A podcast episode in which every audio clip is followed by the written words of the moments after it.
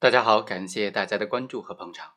我们知道，对于死亡赔偿金的分割呢，首先是应当扣除丧葬费、交通费等等必要的费用之后的。所以啊，在司法实践当中，我们就曾经遇到过这种情况，其中一方他就主张丧葬费就花了四十万，将近四十万。所以，如果要分割这笔赔偿款的话，应当先扣除这四十多万元，然后再进行分割。如果法院真的支持了这笔丧葬费这么高额的丧葬费来扣除的话，那么对另外一方就非常的不利，非常的被动了。像这种主张高额的丧葬费的做法，法院会不会同意呢？通过今天这个案例和大家分享一下。本案的被害人吴某因为意外车祸死亡了，家属获得赔偿款一百三十万元，由他的父亲吴某来占有。此时，被害人还有一个女儿以及一个虽然结婚但是没有登记的妻子。于是，三个人要求分割这笔赔偿款。在庭审当中，被害人的父亲就主张，对于被害人的丧葬事宜以及购买墓地等等，总共花了将近四十万，三十九万八千六百多。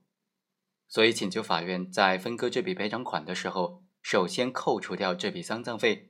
之后再扣除几万块钱的交通费，剩下的部分才可以酌情的进行分割。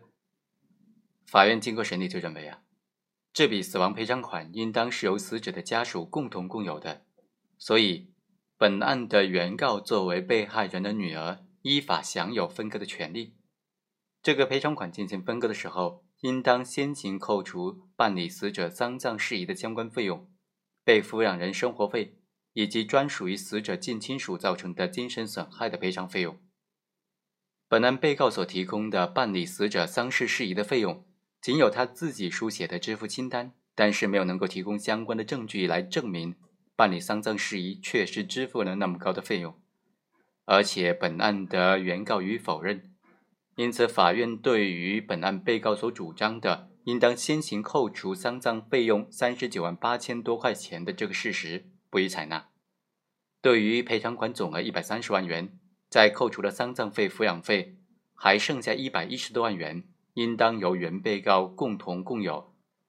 所以，法院对这笔赔偿款在原被告之间进行平均的分割。分割之后，被告就提出了上诉。他认为，死亡赔偿金的性质是属于精神损害抚慰金，精神损害抚慰金是针对人的赔偿。当时被害人死亡的时候，胎儿还没有出生，原告还只是一个胎儿，不具备民法上的主体资格，所以不存在精神损害的问题。另外，翁某由于没有进行结婚的登记手续，因此他不是法律上的妻子，不享有共有权。被告则辩称说，对于死亡赔偿金，它是属于对受害人近亲属因为受害人死亡导致的生活资源的减少和丧失的补偿。